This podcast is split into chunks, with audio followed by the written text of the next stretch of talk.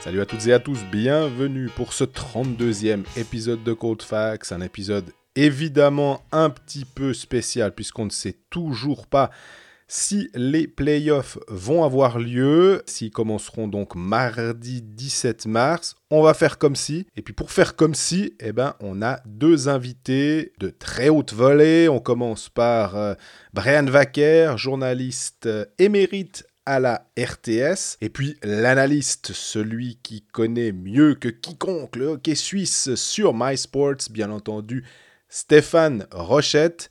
Avec nos deux invités, eh bien, on va se projeter sur les quarts de finale des playoffs de National League. Mais avant, on va aussi revenir sur les All-Star Teams suisses et étrangers euh, que vous avez choisis.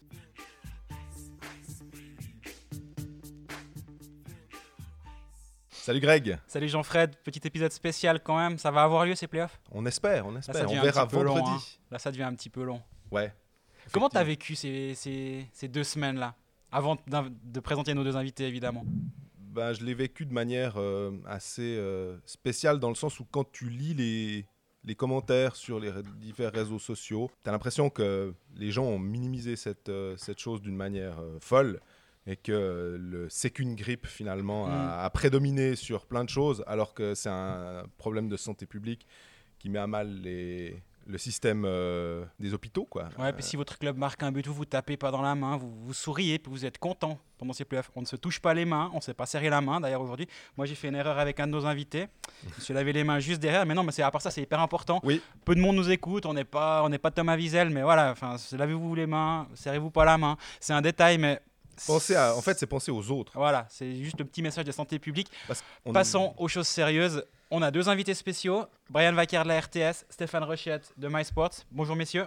Bonjour. Salut. Comment ça va? Comment vous, vous vivez un peu euh, cette pause justement, Stéphane?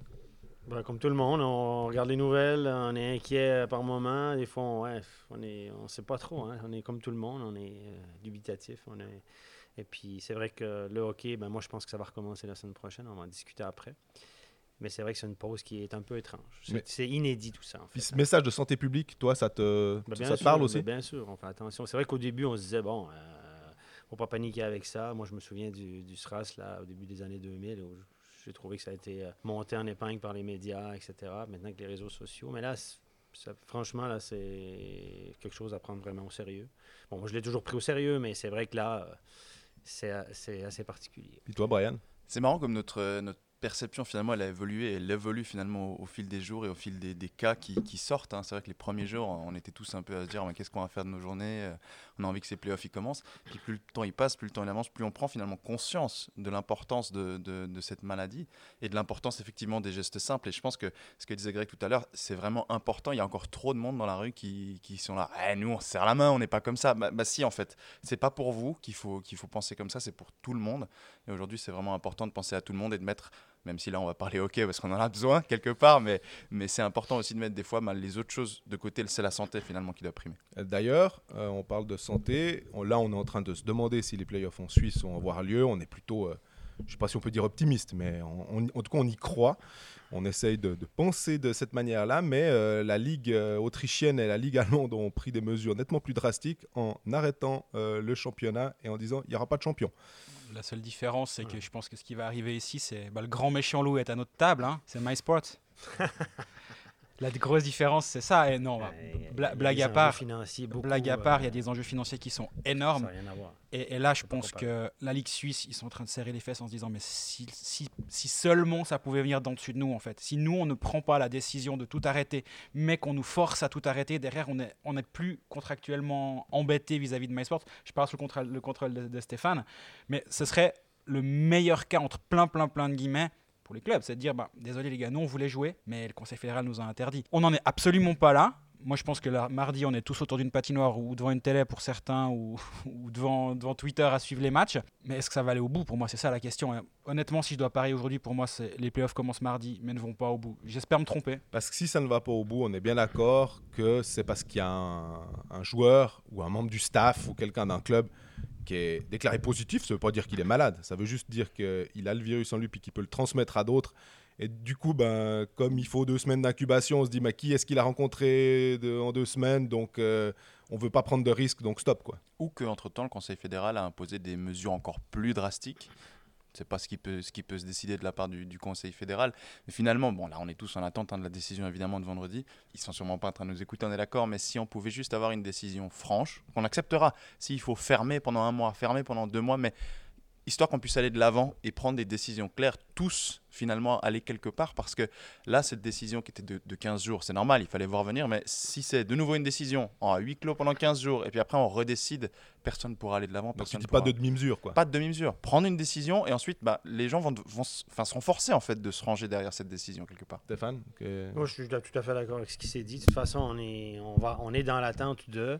Je pense que le hockey, si, si, c'est long- si on, on reporte la même décision pendant deux semaines, je pense que les, acteurs ont décidé. les informations que j'ai, c'est qu'on va commencer les playoffs. Alors, Est-ce qu'on va aller jusqu'au bout après Ça, c'est une autre histoire, comme vous avez dit. Euh, Il s'agit qu'il y ait un cas, puis c'est la, panique. euh, ça va être la panique générale, et puis on sera obligé de tout arrêter. Mais je pense qu'on va débuter ces playoffs, à mon avis, à huis clos. Euh, c'est une, décision qui est logique, honnêtement, pour moi. Mais après, voilà, au moindre truc. euh, et je pense que pour au niveau des championnats du monde, ben, on s'en va vers exactement la, même décision. Selon mes informations, il y a même eu une appel conférence avec les différentes fédérations au début de la semaine, entre René Fazel et les différentes fédérations. On est sur le point d'annuler les championnats du monde U18. On vient d'annuler les femmes. Mhm.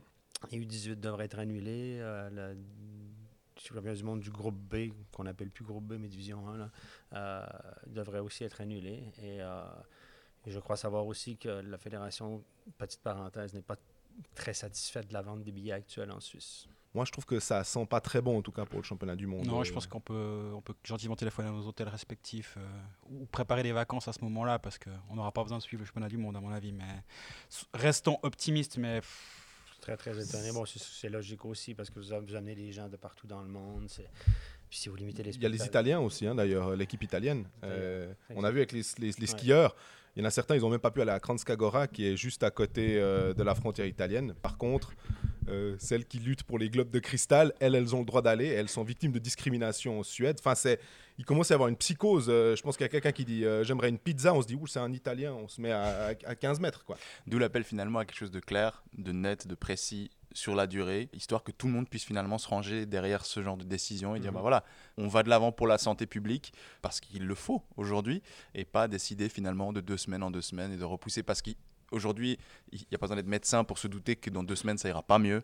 Tout le monde ne sera pas guéri dans deux semaines, donc prenons les décisions qui s'imposent pour la santé publique. D'ailleurs, on parle aussi du calendrier. Euh, là, c'était l'idée, c'est de repartir le 17. Ce qui peut se passer, on en- j'en parlais avec euh, Uli Schwartz notamment lors de la première euh, conférence de presse qui remettait un petit peu en, place tout ça, qui disait on, verra le 13. euh, et c'était l'idée de se dire comment caser des best of 7 à la place de jouer des best of 5 ou des best of 3 qui seraient absolument euh, ridicules. C'était de dire ben, on peut jouer mardi, jeudi, samedi. Et puis après, plutôt que de jouer le mardi, on joue le lundi, Ouais. mercredi, vendredi.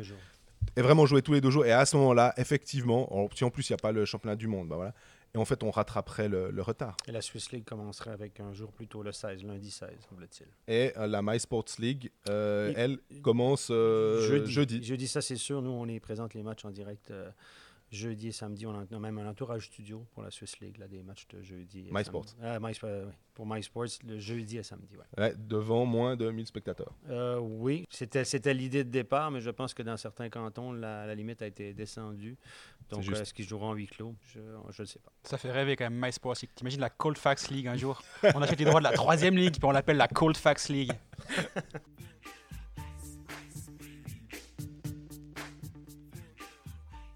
va parler un petit peu de sport quand même. Je pense qu'on Oui, on en a tous besoin. hein. On vous a demandé euh, en début de semaine euh, vos All-Star Team suisses, étrangers et le coach de l'année. Euh, vous étiez nombreux à nous avoir répondu. Merci d'ailleurs, ça fait toujours plaisir. Moi, je dirais qu'il y a plus d'une quarantaine de votes. Bon bah c'est pas c'est pas encore un échantillon représentatif, mais c'est déjà pas mal. Donc euh, je te laisse commencer les, les décomptes des voix. Voilà, alors c'est surtout, on va pas faire toutes les voix, mais on va parler euh, du coach qui a été choisi. Selon vous, comme ça, il y a deux noms qui se détachent. Bon, c'est assez logiquement euh, Patémon et puis Christian Volven, j'imagine. Hein, alors, tu étais juste sur le prénom du deuxième, mais pas sur le nom. Christian Dubé alors. Oui, Voilà. parce que c'est des romans qui votent. Exactement. Euh, donc, euh, Patémon, 20 voix. Christian Dubé, 11. Puis après, encore Grunborg et Volvend qui ont eu chacun deux voix. Patémon, euh, Brian? Bon, c'est pas une surprise qu'il soit nommé. C'est c'est évidemment une surprise la saison qu'ils ont, qu'ils ont fait. hein. Je crois que tout le monde autour de cette table et tout le monde au niveau des amateurs de hockey sur glace, euh, en étant un peu objectif en début de saison, les voyait absolument pas à cette place-là. Euh, Ah bon donc, tu les voyais là? Pas du tout. voilà, donc c'est- absolument une surprise la saison qu'ils ont fait.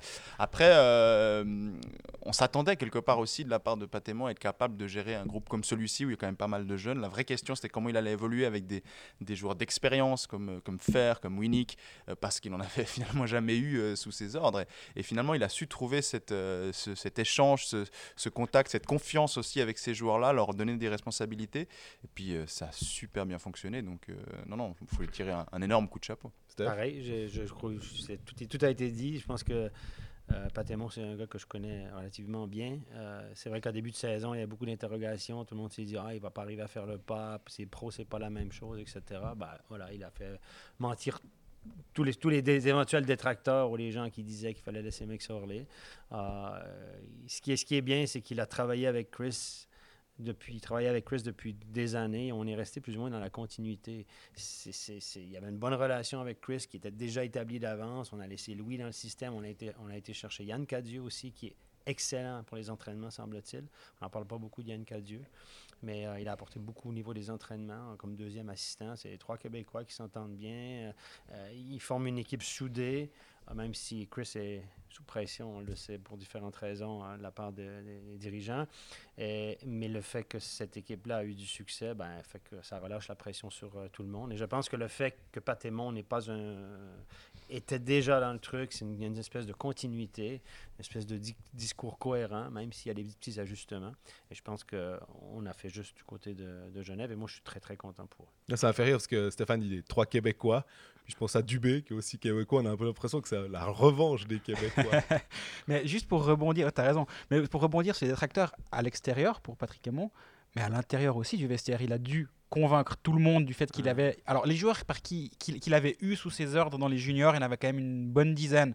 Eux, c'était bon, ils étaient acquis à la cause, entre plein de guillemets. Mais par contre, justement, les noms dont tu parlais avant, Winnick, Fer, les, les vétérans, ils le connaissaient certes parce qu'ils étaient là l'année passée, à part Fer, mais Winnick, Wingles.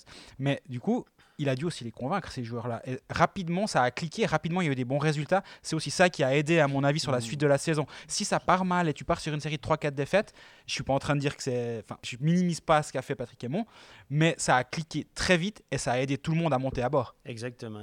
Le début de saison était drôlement important. C'est toujours facile à dire avec du recul, mais si c'était mal parti, là, ça aurait été panique à bord et tout ça. Mais c'est vraiment très, très bien parti. Et moi, je pense que Patémon, aujourd'hui, peut tirer un gros coup de chapeau à ses gardiens. Parce qu'en début de saison, là, ils ont gardé sur la tête les deux. Maillard, des clous, à tour de rôle, des 94, des 95, des 96, des 97% soir après soir. Ils ont tenu l'équipe à bout de bras en début de saison. Et puis après, les joueurs, tout à coup, la confiance s'est installée. Tout le monde se dit, finalement, on est bon, ça va bien, etc. Toute la... Puis là, on a, pu construire là-dessus. Mais c'est vrai que le début de saison, c'était vraiment, vraiment, vraiment important pour euh, Patémon et toute l'équipe, et même Genève Servette. Et puis moi, au début de saison, je me suis dit, non, ça va quand même pas tenir parce que je voyais que les gardiens étaient hors norme, la réussite devant la cage hors norme, le fameux puck-lock, le PDO et tout ça. Tu te disais, attends, le facteur chance, les situations spéciales sont hors normes. Mais finalement, le puck-lock s'est ajusté un petit peu, même si on a quand même eu de réussite, puis les gardiens étaient bons sur la saison. Et puis après, les unités spéciales, ça s'est maintenu. Et les chiffres incroyables. hein. Si on regardait l'infériorité numérique de Genève, c'est du 87% c'est astronomique. Le power play. Donc, cette tendance-là s'est maintenue sur toute la saison. Les étoiles se sont alignées. Tout le monde a trouvé son rôle. Quand Tom Ernest a été absent, il y a le qui était sur le power play. Il s'est mis à faire des points. Smirnov sur le power play. On le mettait avec des étrangers, ça allait bien. On l'a caché quand, il a été un peu moins bien, Smirnov. On l'a caché. Euh, quand ils ont joué contre les grosses équipes, il perdait ses duels en, en- dans zone de défense. Il y avait moins de glace. Il y avait un temps où il jouait 8-10 minutes par match. Donc, on a géré ça de façon idéale et tout est tombé en place du côté de Genève aussi. Mais c'est vrai que la question se posait avant la saison, c'était de dire Est-ce qu'il va être capable de gérer une crise? Et aujourd'hui, moi je pose la question, est-ce qu'il a eu une crise cette saison? Quatre défaites. euh, le- Voilà. Ouais. Donc la question va se reposer finalement quelque part l'année prochaine. Est-ce qu'il va être capable de gérer une vraie crise? Une question qui peut se poser hein, finalement pour n'importe quel entraîneur, mais, mais c'était un peu voilà l'interrogation sur, sur Patémon. On savait qu'il était capable de faire gagner une équipe, il l'a fait. Maintenant, est-ce qu'il était capable de gérer une équipe un peu plus en difficulté? Eh ben, on n'a encore pas la réponse finalement quelque part. Finalement, c'est pas difficile d'être coach en Ligue 1. Hein. en National League. Regardez Dubé, jamais coaché un match de sa vie. Il descendait vers le banc. Bon, il y a Simpson qui, qui murmurait à l'oreille des, des joueurs comme, euh, comme Robert Redford dans le film. Là. mais, mais Patémon, euh, Junior Elite, jamais coaché en Ligue nationale. Grosse expérience. Il arrive là, ça marche. Volven, même chose. La question est pourquoi on fait tant de cours d'entraîneur, les gars? Pourquoi on fait tout ça? Ça, ça fait diplôme, l'expérience. c'est. Pourquoi on va chercher des gars d'expérience en NHL chaque fois? Prenons des, des rookies, prenons des gars qui n'ont jamais coaché. C'est facile de coacher, non? Bon, non, mais c'est une, c'est une réflexion qu'on Pour, peut se pour, faire. pour Dubé, Il y je a suis plein de d'accord. gens qui pensent ça. Hein? Pour Dubé, je suis d'accord. Volven et Aymon, ils ont, comme ils ont coaché depuis des années et des années. Volven, il euh, n'avait jamais coaché un, club. Hein. Oui, mais il avait déjà. sélectionneur. coaché. Coaché, dit junior 10 élite à. Lugano. Ouais, je suis d'accord, mais ouais, avec des adultes, les juniorites, c'est encore. Ça rien Oui, mais c'est quand même du pas- coaching. C'est-à-dire que Oui. Dubé l'avait pas fait euh, officiellement. Je, suis évidemment ironique quand je dis ça. Donc, je, trouve, je trouve que maintenant, les gens ont l'air de se dire ben, finalement, n'importe qui qui, qui, qui coach, ça, ça- ça va aller, ça sert à rien. L'expérience, le bagage, le, le millage, comme on dit, etc., ça sert plus à rien maintenant.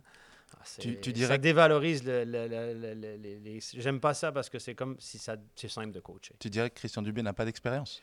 Il n'a pas l'expérience de coaching. Il a coaché les Piccolo. Hein. Je pense que ses deux fils, il allait sur la glace avec les gamins, etc. Il n'avait jamais coaché, euh, même pas junior, etc. Il n'avait jamais.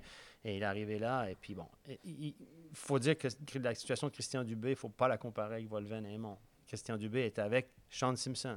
Sean Simpson prenait énormément de place dans la question tactique, le discours dans le vestiaire, etc. Christian Dubé se concentrait sur un autre aspect, peut-être plus motivation, etc. C'est ce qui, c'est ce qui ressort des commentaires du vestiaire. Greg, je pense que tu as Ouais, dit la même chose. Je, je rajoute que en in-game, Dubé a peut-être un peu prend un peu plus son- un rôle Ouais. que, que dans le vestiaire aussi.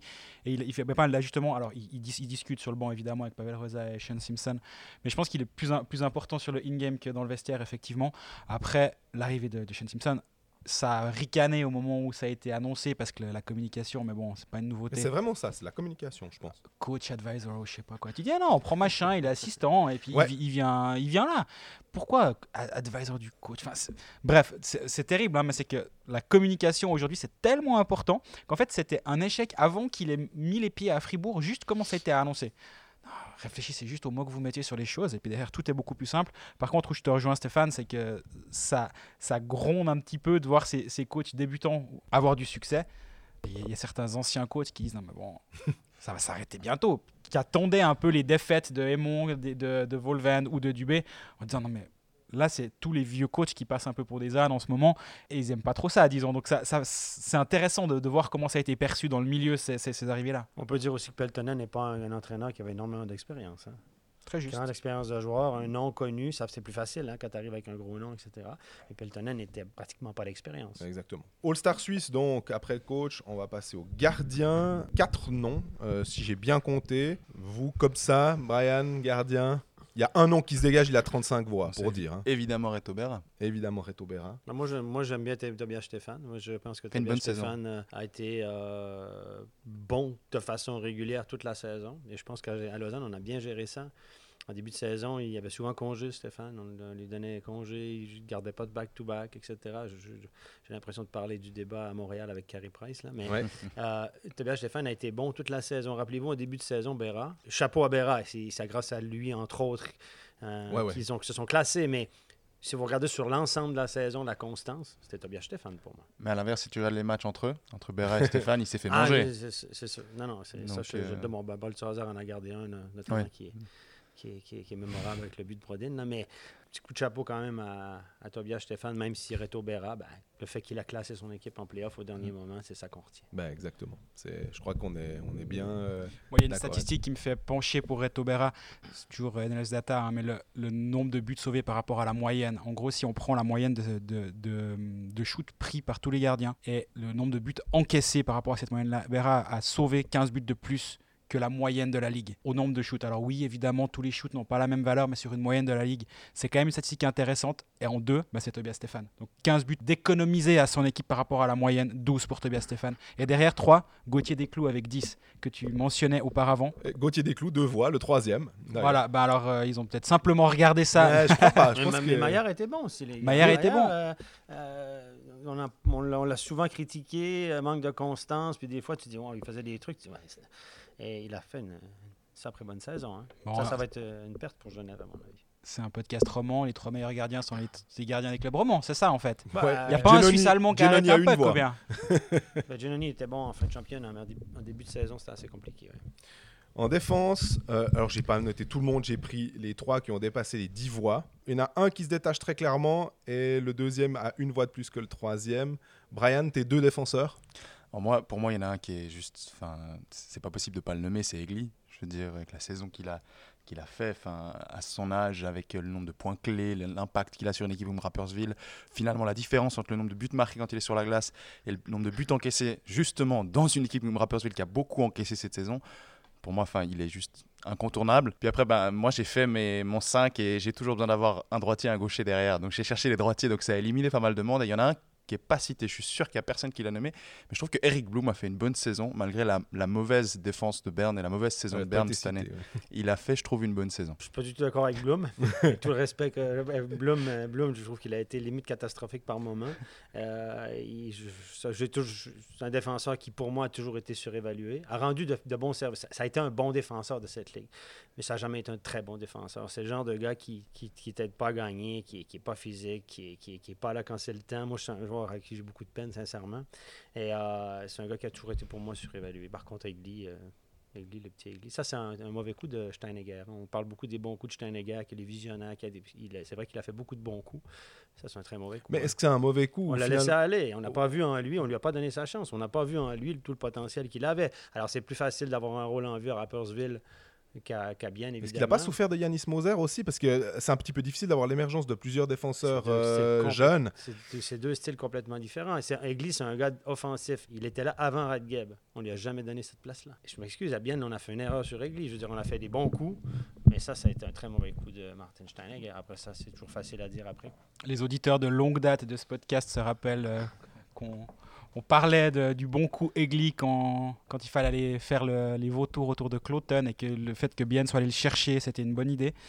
Euh, moi, dans, mes deux défenseurs, je mettrais quand même Yannick Radgeb, qui est arrivé ici avec beaucoup, beaucoup, beaucoup de points d'interrogation. Il n'a pas répondu à toutes les questions défensivement, mais il y a quand même eu un upgrade par rapport à, à son à son à l'avant disons et il finit quand même la saison avec 10 buts 32 points défensivement il est correct enfin il, il est en dessus de la moyenne défensivement c'était pas le cas avant il a bien progressé moi je le mettrais dans, dans mes deux défenseurs j'ajoute Egli aussi Plus de la moitié de ses points en powerplay. Bon, bon, c'est un peu comme ça pour Egli. Puis pour Noro aussi, les défenseurs qui ont beaucoup de points, ils font beaucoup de points en powerplay. Et puis donc on les voit dans les All-Star Teams, c'est un vrai petit peu que- C'est normal. vrai que Radgeb a gommé un petit peu ses lacunes défensivement et puis euh, est toujours une menace offensivement. Il est physique aussi. Je pense qu'on a su l'utiliser comme il faut. La seule chose qui m'embête un peu avec Radgeb, c'est qu'il prend beaucoup de pénalités. Et c'est du temps que tu, tu laisses à ton équipe à 4 finalement. Il en a pris euh, 18, cette- 18 fois 2 cette saison. À l'inverse justement d'un Egli euh, dont on, qu'on saluait et qu'on a pris quoi, 4, 5 cette saison seulement. Et ça souligne aussi quelque part la maturité déjà d'un, d'un joueur comme celui-ci, je trouve. Alors, euh, donc Egli 34 voix, alors largement en tête. Radgeb 13, et puis juste devant, quand même, Raphaël Diaz 14, parce que Raphaël Diaz reste un des défenseurs suisses euh, d'impact quand même euh, de d'impact c'est le bon mot Oui. je pense vraiment que c'est le bon mot d'impact qui devrait être suspendu là déjà. là. Voilà, moi, moi c'est juste pour ça que je ne l'ai pas mis dans, dans mon équipe. C'est qu'il y a quand même deux vilains coups de Raphaël Diaz cette année qui n'ont pas été. Il y en a un qui a été sanctionné et l'autre qui n'a pas été sanctionné. Je sais pas, oui, offensivement il est doué, oui, il tient un peu la défense de Zug. Au passage, on, en reviendra après, on y reviendra après sur euh, la présentation des playoffs, mais la défense de Zug, ça va aussi passer par un mot Raphaël Diaz, parce que sinon, il y aura peut-être deux, trois questions à se poser là-bas. Euh, là, je l'ai enlevé pour cette raison-là. Après, on a euh, les attaquants. Alors, euh, qu'est-ce que j'ai gardé? Sinon, là, c'est tous ceux qui ont eu plus de 5 voix. Je vais le dire comme ça, on regardera. Ambul 5 voix, Moser 6 voix, Fuchs 9 voix. Et puis le top 3, je pensais à Brian avant quand il disait qu'on était avec des romans. Kylian Motet 11, Gregory Hoffman 38. Et puis Pius Souter, il y a eu 42 voix en tout. hein. Il en a 41. Donc, j'ai le nom de la personne qui n'a pas mis Pius Souter dans son All-Star Team, mais je- pour, par respect pour lui, Il a marqué trop de buts dans les cages vides, je pense. Pius Souter, effectivement, 41 voix. Stéphane, euh, Ah, puis Shooter incontournable. Ga- On pourrait mettre Garrett Rowe, évidemment, parce que si Pius Shooter a marqué 30 ce buts, sera le top euh, world, ça, le, enfin, Ah, les d'accord, étrangers. Les étrangers, on Voilà. parle des, des joueurs Des suisses. Évidemment. Bon, euh, Pius Shooter est, est un incontournable. Il faut que ça connaisse une bonne saison. Il faut que ça ait été utilisé intelligemment. Je pense que ça, c'est une Tormainen. Il a des qualités pour ça. Il a, il a évolué à l'aile. Alors que c'est Euh, plutôt un centre aussi. hein. Ça a été un centre toute sa carrière. Maintenant, on le met à l'aile pour gommer ses problèmes aux engagements. Le face-off, il n'est pas très bon. Défensivement, c'est pas non plus. le- Puis, en le mettant au centre, il est relégué plus ou moins au troisième bloc chaque fois, avec des gars un peu moins bons. Si tu le mets à l'aile, tu peux le faire jouer ses deux premiers blocs avec des meilleurs joueurs. Et puis, tu peux, il a été utilisé en power play. Il a 18 assists, mais deux buts, 18 assists en power play, 20 points sur ses 35. Donc, 20 points sur 35 en power play. Donc, euh, il joue à la même place que Rayala, à droite sur le wall. Et puis, euh, il a connu une bonne saison. Je pense que Tormainen a utilisé de façon presque parfaite Jason Fuchs cette année. Moi, je trichais beaucoup à l'école. J'ai vu qu'il y a Enzo Corvi sur le, sur le téléphone portable de Brian Vaquer, donc je vais pas en parler. Je laisse d'autres le faire à ma place. Euh, Il a- était blessé, Corvi, à part ça en plus. donc C'est C'est pas moi qui en parle, c'est pas moi qui en parle. Donc évidemment, Souter et Hoffman, ça me semble être évident. Moi, il y a un joueur, je dis pas que je le mettrais forcément dans mon, dans mon All-Star, mais qu'on a- dont on a peu parlé, c'est Hollenstein, qui Ouais. fait une très belle saison à Zurich. D'autant plus belle qu'en fait, en powerplay, il avait pas beaucoup de, de glace, et quand il avait de la glace, de toute façon, il fallait faire shooter Deuxième. Peterson. Donc Peterson shootait au premier, premier powerplay avec euh, Rose, Souter, avec Noro à la bleue. Il, il entrait tout le temps en deuxième vague. Il finit quand même avec 14 buts et 20 passes décisives, 34 points. Dans une équipe comme Zurich, certes, mais justement où il y a tellement de talent et les points sont beaucoup dilués, moi je trouve qu'il fait une très belle saison et je serais pas loin de l'avoir. euh, C'est un gars qui, s'il jouait dans une équipe moins bonne, il jouerait 20 minutes par match, comme il jouait à Cloton. Exactement. À Cloton avec, avec Santala. Et puis, euh, maintenant, il joue peut-être 15 minutes par match, 16-17, parce que le, le temps de glace est séparé. Parce que, Comme tu le disais, il y a beaucoup de bons joueurs. Le, temps- le temps de glace est splitté. C'est vrai qu'Hollenstein est un excellent fabricant de jeu. Ouais, il, a eu, bon. il a eu deux voix, pour dire. Il n'était pas tout seul, il y avait quand même des gens aussi. euh, mais sou- souvent, c'était. euh, Enfin, je crois que les deux voix, c'était euh, avec un trio Souter, Hoffman, Hollenstein. Donc, on serait euh, sur euh, ce que tu disais. Du coup, il n'y a que Greg et moi qui avons pensé à Enzo Corvi ou il y avait quelqu'un d'autre? Corvi, une personne. Avec Stéphane, on va pas beaucoup être d'accord. Non, ouais, Non, mais moi je vais déjà juste expliquer pourquoi. C'est pour moi déjà il y a une chose, c'est que quand tu fais un- une équipe, tu dois penser à des postes. Et dans tous ceux qu'on a cités, il n'y en a pas beaucoup qui ont joué centre cette saison. Certes, Pius il y a Suter pas peut jouer centre, pas beaucoup de joueurs suisses au centre. il y a- mais voilà.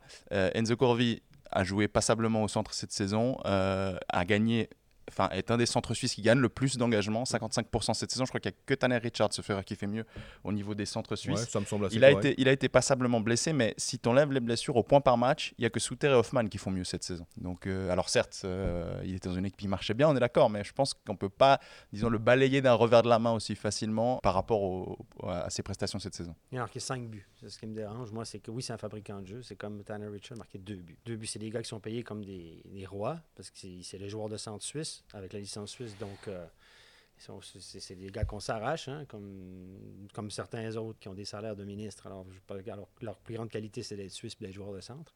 Corvi fait un peu partie de ceux-là, à mon avis. C'est un joueur qui, qui est bon, certes, mais qui, à mon avis, est aussi surévalué. C'est un passeur, mais c'est un gars qui. Moi, ce qui me dérange, c'est que c'est un gars qui joue toujours en périphérie. C'est un perimeter player pour moi. C'est un gars qui est toujours à l'extérieur, qui obtient beaucoup de points power play.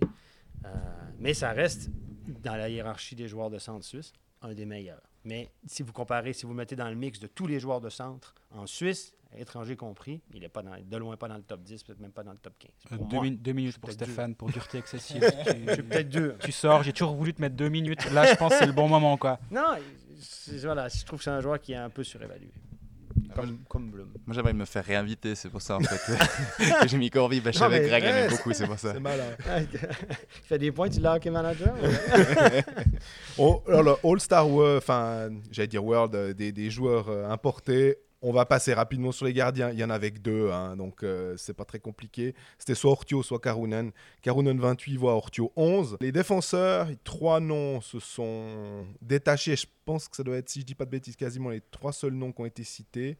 Maxime Noro, 17. Gunderson, 31. Henrik Temernes, 35. On est à peu près tous d'accord. Enfin, de toute façon, là, c'était un petit peu difficile. C'était trois débat. défenseurs. euh, voilà. Il n'y a, pas de débat. Enfin, si, tu, si tu parles déjà juste de Tom Ernest, enfin, c'était impossible de ne pas le mettre là-dedans compte tenu de la saison. Toi, tu veux vraiment fait. te faire réinviter alors Bah, cette année, c'était pas Jean-Michel. voilà, non, mais blague à, C'est blague, à, sûr. blague à part, je veux dire, tu peux prendre toutes les statistiques que tu veux euh, le concernant, tu peux prendre l'impression visuelle, tu peux prendre à peu près tout ce qui peut permettre de juger un joueur pour juger Henrik Tommernes. Je crois qu'il n'y a pas un critère qui va te faire dire qu'il n'a pas fait une bonne saison. Il est tout le Mais- temps sur la glace, c'est c'est ça. facile aussi. On le voit tout le temps. Non, mais c'est vrai. Non, mais c'est vrai, il joue 25 minutes par match, mais je veux dire, il prend peu de pénalités, il commet peu d'erreurs, il, marque, il, il- il aide offensivement.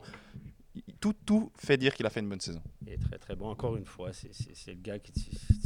Coacher un gars comme ça, c'est tellement facile. Tu, restes sur la glace tant que tu peux, tu viens prendre ton souffle de temps en temps, on en met un à ta place, puis tu, re- tu retournes tout de suite. Non, mais c'est comme ça. Hein. Je dire, mais moi, j'ai- si je, je- une petite parenthèse sur les défenseurs étrangers, euh, ben, ils sont pas. euh, Lindbaum, je pense qu'à n'a pas fait une si mauvaise saison que ça. C'est un joueur différent de Tom Ernest, évidemment. Et puis, vous avez un gars comme Chorney à Lugano, qui, qui a, depuis que Serge Pelletier est là, qui a avalé de grosses minutes de jeu et qui a eu, son, je pense, son importance dans, dans le dispositif de Lugano. Évidemment, ben, je ne le mets pas dans la même catégorie que Tom Ernest, évidemment, mais c'est des gars dont on parle un peu moins. Pas en Suisse romande aussi, donc on les un petit peu moins. Et puis un gars comme Ran Takari, qui, en début de saison, était à un point par match à, à Davos. Davos est allé chercher euh, un gars no-name. Si vous regardez sur Elite Prospect, son cursus, c'est qui lui J'ai jamais joué avec l'équipe nationale et tout. C'est qui ce gars-là Ils sont allés chercher ce gars-là. Puis euh, sur le powerplay, a marqué plein de buts. Euh, un point par match, je pense, les 20 premiers matchs. quelque Ouais, c'était une cacahuète dans la lucarne par match, à peu près, j'ai l'impression. Ouais, qu'il marquait tout le temps un but. mais je- 8-12 quoi, après 20 matchs. Ouais, ouais. pensais que la, la, la migraine se blesse un genou, tu le perds pour deux mois. On débarque Rantakiki, Antakari. Quand tu dis euh, un recrutement chanceux, je pense, du côté de Ray Finance, ce gars-là était disponible sur le marché à ce moment-là. Il n'y a pas de club. Il arrive là, il te fait un point par match. Tant que quand les étoiles sont alignées du côté de Davos, ça fait partie de- des- des- des fois de ta, ta chance. Et puis tu es tombé sur un gars comme ça. Mais moi, évidemment, je ne le mettrais pas encore au niveau de Tom Ernest. Mais le gars, il a apporté quelque chose d'étonnant. Brian disait il n'y a pas de débat. Pour moi, le débat, en fait, c'est entre les trois là. Qui tu mets sur le banc ou qui tu, qui tu ne mets pas. Et pour moi, c'est Noro. Ouais. Je pense que l'impo- l'importance de Gunderson. Alors, de Mernes, classe à part, c'est le premier nom sur la feuille. Derrière, je pense Gunderson, l'importance qu'il a eu à Fribourg. Si Fribourg a eu un power play correct cette saison comparé à la saison dernière, c'est parce qu'ils avaient enfin un blue liner capable de. Il n'a pas un gros shoot, mais les shoots de Gunderson, ils étaient tout le temps chiants. Il sait exactement où mettre le puck pour provoquer des déviations, pour qu'un Brodin soit capable d'aller mettre la tête euh, où, d'autres ne mettraient pas la canne pour dévier. Enfin, cette importance-là, c'est pas des grosses cacahuètes de la bleue, justement. Contrairement à Rantakari, qui lui cherchait les lucarnes, Gunderson, il cherche tout le temps le bon endroit. Et il est, Ou la fort déviation. pour ça. Il, la trouve, il trouve les lignes de shoot facilement. Il arrive, il est deceiving avec la rondelle, comme on dit en anglais, c'est qu'il arrive sans trop bouger. Comme Yunland savait, sait le faire, savait, mais il sait toujours le faire, mais euh, il arrive à trouver une ligne de shoot. Il arrive à toucher le- la cage régulièrement depuis la ligne bleue avec un shoot sans que le puck soit trop dévié ou bloqué en premier rideau ou en deuxième rideau. Et ça, c'est une qualité. C'est pour ça qu'on allait le chercher. Hein. C'est. C'est pour sa mobilité à la ligne bleue, cette facilité à- offensive, effectivement. Je suis d'accord et je pense qu'il a clairement sa place là. Je mettrais juste un tout petit bémol, même si bah, forcément quand tu fais un star team, tu regardes les joueurs offensifs. Pour moi, un défenseur, il doit quand même défendre aussi. Et Gunderson, si tu regardes son- sa- ses chiffres à la fin de la saison, il est autant présent sur la glace quand Fribourg marque un but que quand Fribourg encaisse un but. Bon, il est beaucoup sur la glace. Il a beaucoup sur la glace, c'est vrai. Mais Tom, Tom Ernest. Voilà. le, le décalage est, est énorme en positif. Donc voilà, c'est le seul. Alors, je- il est dans les trois. hein. Pour moi, il n'y a pas de discussion. Mais c'est le seul bémol que je mets sur lui, c'est que Fribourg. Défensivement, c'est Voilà. pas, c'est pas, c'est pas un C'est défenseur. c'est pas Tom. Ernest, c'est pas. Il y a un contre un, c'est pas tout à fait Ouais. ça. C'est pas un défenseur physique, petit gabarit, pas très lourd, c'est pas un, pas un gros garçon. hein. Mais on dirait qu'on connaît les inconvénients, on sait les avantages. Oui, quand tu l'engages, tu sais ce que- Voilà, ma foi, on fait avec, quoi. Le C'est coach. ça, le défenseur offensif en général, ben, tu dis, bon, on va peut-être. Il faut vivre avec sa, son- son- ses qualités défensives. Puis le gars qui est bon en attaque, qui est bon en défense, il joue pas en Suisse. Ça a le mérite d'être clair. Les attaquants, euh, là, j'ai gardé euh, ceux qui avaient plus de 8 voix.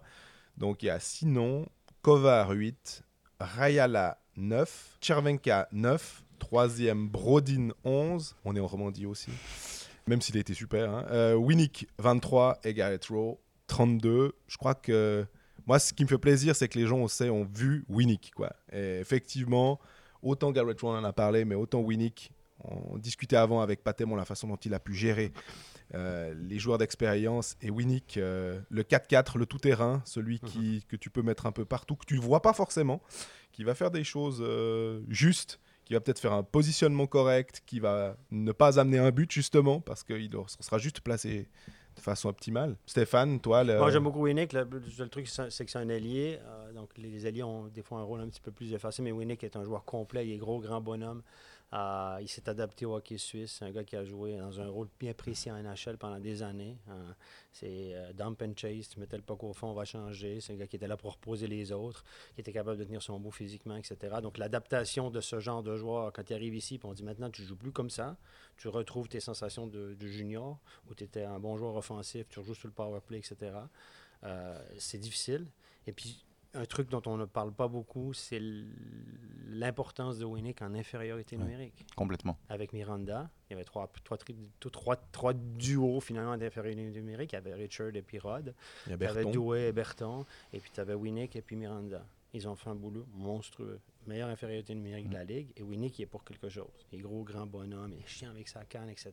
Il, il est, Il a une allonge aussi. Hein, qui est- il a un allonge, donc Winnick, je suis d'accord avec toi que c'est vraiment, il y a vraiment, euh, en, en termes de joueur, le plus utile à une équipe. Pour moi, il arrive dans le top 3. C'est Et, clair. et- et, euh, Genève a, ce- piqué très agressif, très tout sur le porteur en fait. Et d'avoir un joueur comme Winnick avec cette expérience-là, avec cette, cette attitude-là, parfois même avec le casque jaune, qui va, qui va, qui va encore, qui retourne, qui va, qui, qui va dans tous les sens pour aller sur le porteur, ça a un impact sur tous les jeunes autour qui sont avec sur le piqué et qui se disent si lui il y va, il faut qu'on y aille aussi quoi. Et, et ça, c'est typiquement, bah, on parlait tout à l'heure de, l'impact et, et de la liberté et et comment Patémon s'est reposé sur l'expérience de ses joueurs. Et ça, c'est- la preuve parfaite. Finalement, c'est le job de Winnick sur le piqué. Et on parlait aussi de. Avant de, revenir peut-être, Greg, sur euh, ou sur un autre, Brodin, je me disais, les 11 voix. Aussi, on se souvient bah, de ce match où il met 4 buts. Puis cette fin de saison, on disait que c'était un joueur. Enfin, on. Quand tu nous l'annonçais, ce que tu avais entendu, c'est que c'était un joueur qui allait être un joueur de playoff. Et on a vu en cette fin de saison, quand Fribourg a dû jouer déjà en mode playoff euh, à partir du mois de janvier, on va dire, c'était un, autre euh, Daniel Brodin, toujours chiant, toujours à aller gratter des pénalités, toujours à aller devant le but. Et puis, bah, qu'est-ce qu'il a apporté à Fribourg aussi hein? Moi, il y a deux noms euh, qui sont pas sur ta feuille, sauf erreur, que j'aurais bien aimé mettre en Ouais, avant. ils seront de l'autre côté, je un- pense. Moi, j'en ai un aussi. Alors, le premier que j'aimerais mettre, c'est Kevin Clark. Je sais que Stéphane, tu l'aimes bien. Deux voix. J'ai souvenir durant la conférence de presse d'avant-saison dans vos bureaux à Recense, tu m'as dit Clark il va mettre beaucoup de buts. Je t'ai pas fait confiance en le prenant pas dans mon hockey manager, mais c'était un très bon conseil. Et 23 buts, 21 passes décisives. Il est un peu dans l'ombre de Chervenka parce que si, si Clark marque, on dira Ah, mais quelle passe de Chervenka J'ai l'impression qu'il il, il- il C'est pâtit un peu de ça. Et il y a un autre joueur pour moi qui passe complètement sous le radar là, c'est David Ulström. Ouais. 28 Une matchs, voix. 30 points. Et en points par match, il est, au sta- il est à la même hauteur que Pius Souter à 53,5 points si on extrapole. 16 points powerplay d'ailleurs. Voilà. Très important sur le powerplay. Et ça, 19 c'est une pioche. Quand on nous explique à certains endroits qu'on sonde le marché, que le marché est sec, etc. etc. Bah, David Ulström, il est engagé en courte saison par Bienne. Donc non, le marché n'a pas toujours été sec. Il a été sec à partir de janvier. Ce qui est un peu normal fi- finalement. hein. Oui et non. À certaines années, ça a eu été plus simple. Mais Donc, c'est- Jan Alston s'est mis à chercher au mauvais moment, c'est ça que tu me dis Mais il est- non, il a cherché depuis mai dernier, donc Ouais, euh, c'est- ça qui est un peu surprenant. Mais toujours est-il, après c'est une question de prix, c'est une question de budget à disposition. ça. Y avait-il le budget? Est-ce qu'on nous a dit qu'on cherchait, mais on cherchait pas vraiment parce qu'on n'avait pas le budget? J'ai pas la réponse à cette question. On a juste un faisceau d'indices qui nous tend dans une direction, disons. Toujours est-il que là n'est pas la question. Ulström il fait une magnifique saison à Bienne et si Bienne a, a bien performé, c'est aussi parce qu'il était là. Caché. Moi, j'en ai un autre que j'aime beaucoup, c'est c'est Lindgren Ouais. à Davos. Il Deux est- voix. Lindgren, c'est un joueur de centre naturel qui est bon dans les deux sens de la patinoire, qui est solide physiquement, qui est bon aux engagements, qui a 15 passes sur le powerplay cette année. Et c'est un gars qui est, je veux moi, je le mets bien avant Corvi, dans la, Corvi qui, est un joueur de centre aussi du côté de Davos. Et je pense que Lindgren est, est le joueur le plus utile à Davos. De loin, le MVP de cette équipe-là, à mon avis, c'est le cas. C'est un gars qu'on pensait que sa carrière éventuellement finie, des blessures, etc. Mais moi, je parle à plusieurs directeurs sportifs de lui il y a quelques années, quand tout le monde me disait c'est le meilleur joueur de la Ligue, le meilleur joueur de centre de la Ligue. Il a 40 points cette année. Euh, puis c'est un gars qui fait passer l'équipe avant, avant ses points. Euh, c'est pas un, gars qui, qui, pense que Lindgren, c'est dans le, dans- le top 5, disons. Garrett Rowe doit être là-dedans, évidemment. On parle de Winnick après. euh, Qui, qui est 2, qui est 3, qui est 4. Mais je pense qu'au niveau de joueur le plus utile, Lindgren en est un.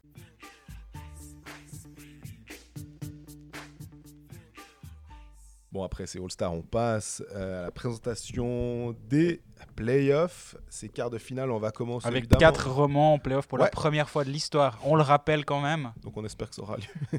Euh, et- Ber- est pas, t'oublies. et- ouais, c'est juste, c'est juste. Non, non, ça c'est un- c'est un- c'est une, une mauvaise blague. hein. Il n'y a pas de complot bernois, on se calme. Tu dis ça, toi. Une info, Stéphane, peut-être Première série euh, qu'on va traiter, c'est bah, le quart de finale entre Genève et Bienne. C'est le quatrième face au cinquième, si je dis pas de bêtises. C'est tout juste, c'est tout juste. Comment euh, vous voyez cette série? Est-ce que euh, Genève est favori compte tenu de son rang à la saison régulière?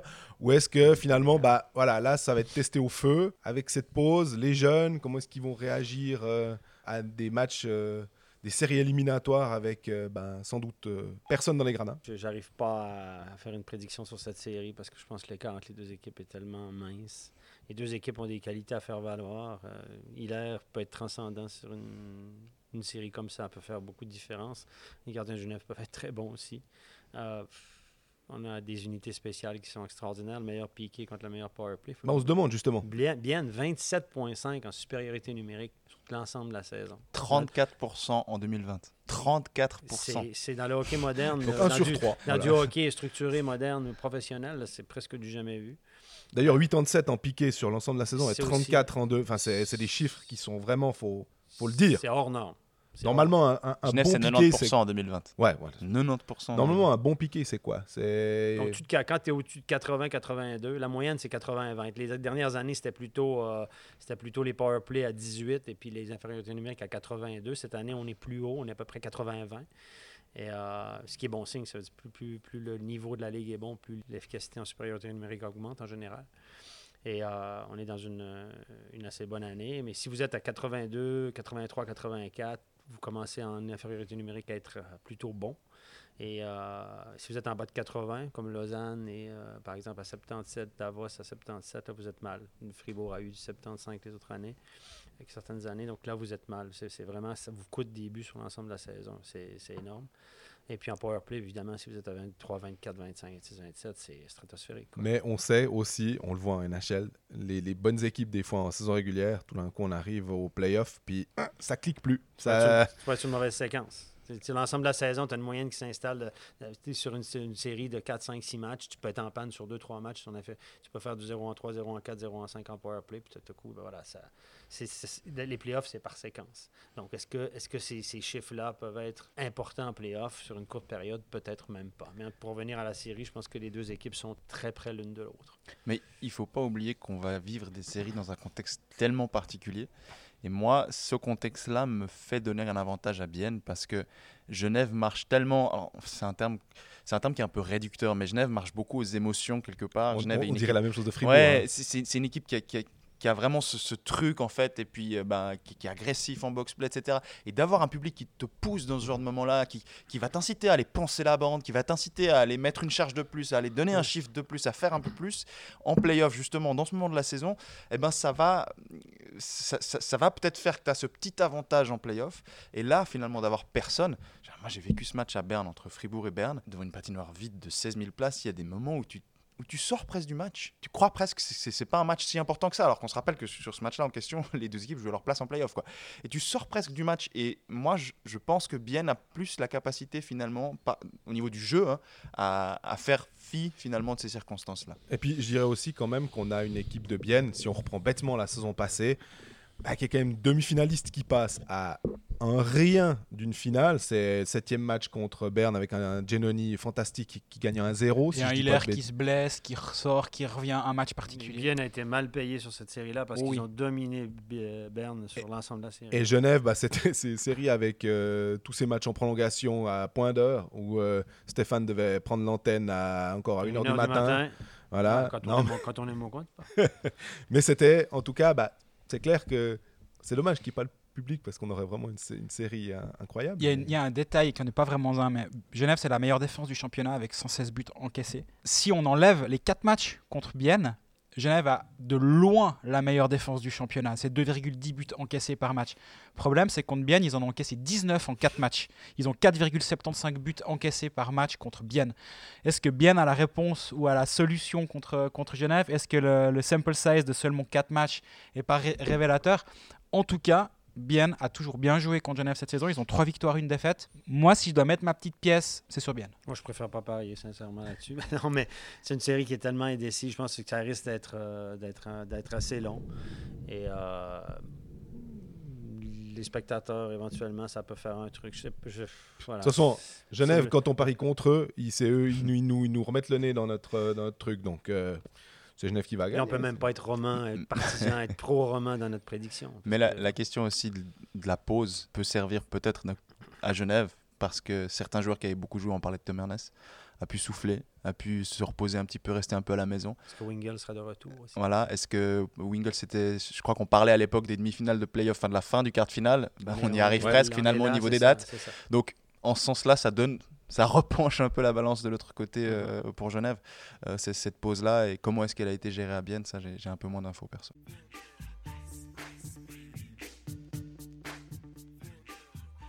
Donc, deuxième série qu'on va aborder, c'est celle entre Zoug et Fribourg. Zoug deuxième, Fribourg septième. Fribourg qui a fait une fin de saison, euh, waouh, quoi. Vraiment, on on en a parlé avant avec Reto Berra, 2020.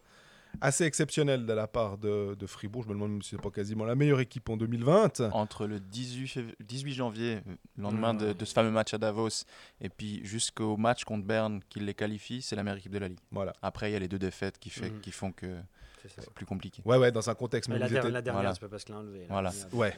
Mais C'est- sur la période, disons, euh, qui les qualifie, c'est la meilleure équipe de la Ligue. Ils sont à 2,1 points par match, comme ça, c'est monstrueux. D'ailleurs, à noter que quand on aime bien prendre euh, les, les classements à la 20 ou 25e journée pour voir ce qui va se passer à la fin, et on dit en général que les trois clubs qui sont pas. en dessous, ça ne bouge pas. La seule équipe qui était arrivée à le faire, c'était une fois Fribourg. Et la seule équipe qui arrivait à le refaire, visiblement, bah, c'est de nouveau Fribourg. Comme quoi, effectivement, il y a peut-être quelque chose dans, dans l'air. Mais est-ce que, alors justement, on se push à la fin On disait le mot qu'on n'aime pas, hein, euh, ce côté émotion. Vraiment, ils ont été... euh, euh, ils étaient galvanisés par le fait que ça marchait bien. Est-ce que ça peut passer contre Zouk dans un contexte très euh, froid finalement? Stéphane, qu'est-ce que tu penses de... Parce que Zouk, c'est une belle machine de hockey. Moi, je peux pas imaginer que Fribourg va gagner, va battre Zug quatre fois en deux semaines. Je n'arrive pas à imaginer ça et je pense que le parcours de Fribourg a été hors norme. Vous venez de le dire, là, dans les derniers mois, mois et demi, etc. Tout qui roulait, Brodin a un taux de réussite insolent devant la cage. J'allais dire que c'est la loi de la moyenne parce qu'en début de l'année, il provoquait beaucoup de choses. Ça marchait pas, le Brodin. Hein? On était critiqué même, etc. Puis là, ça s'est mis à marcher. Puis les choses se sont juste replacées pour lui.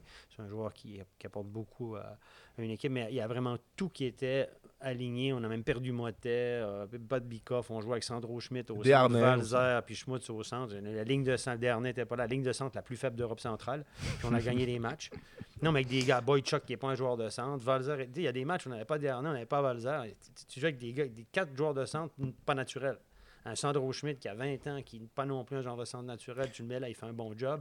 Et les gars qui ont, les gars ont répondu à l'appel. Les étoiles ont tellement été alignées que j'ai l'impression que ça va les rattraper. Et J'ai l'impression que cette pause-là, pour eux, ne sera pas très salutaire. Et je pense que Zug, est, avec un Genoni solide, là, Zug est, est- pour moi, il n'y a, il y a- il y a pas de comparaison avec Fribourg. Et je ne vois pas comment Fribourg peut réussir à battre cette équipe à 4 fois en deux semaines. Maintenant, combien de matchs? Je ne sais pas. Je je suis pas en train de dire que Fribourg va le faire. Je suis pas en train de dire qu'ils peuvent gagner 4 matchs en 2 semaines. Mais tu dis que tout a été aligné. Mais en même temps, bah, justement, ils ont perdu Motet, ils ont perdu Bikoff, ils ont, ils ont quand même perdu du monde. Donc Mhm. ça, ça s'est aligné certes au niveau des résultats. Mais ils ont un, fac- un, un puck luck qui n'est pas, qui est pas au-delà de la moyenne, qui est à 99, euh, quelque chose. Euh, ils ont perdu pas mal de monde. Ils ont dû, ils ont dû compenser. Donc oui, dans le sens où les, les gars ont, ont step up. les- les- un Schmidt a fait, a fait plus que ce qu'on attendait de lui, etc. Mais ils n'ont pas eu non plus. Enfin, le- puck ne retombait pas toujours du bon côté de la palette pour eux. Ils ont quand même eu par moments un peu de malchance cette saison. Ils ont joué par moments de malchance. Euh, ils ont su faire le dos rond finalement quand il le fallait. Euh, Je pense pas que ce soit au niveau des étoiles alignées. Je pense que c'est plus au niveau de, de l'attitude. Est-ce que tu arrives à rester sous pression comme ça, avec cette attitude-là, en fait, encore plus longtemps? Et je crains que finalement, ce qui s'est passé euh, dans la prolongation à Berne, dans le match contre Genève à Fribourg, puis les deux semaines là qui sont passées, fait que, c'est humain, hein, c'est tout à fait naturel. hein, on l'a tous vécu une fois dans n'importe quelle situation de la vie. Tu es à bloc pendant un moment, puis quand c'est bon, bah, pff, tu redescends.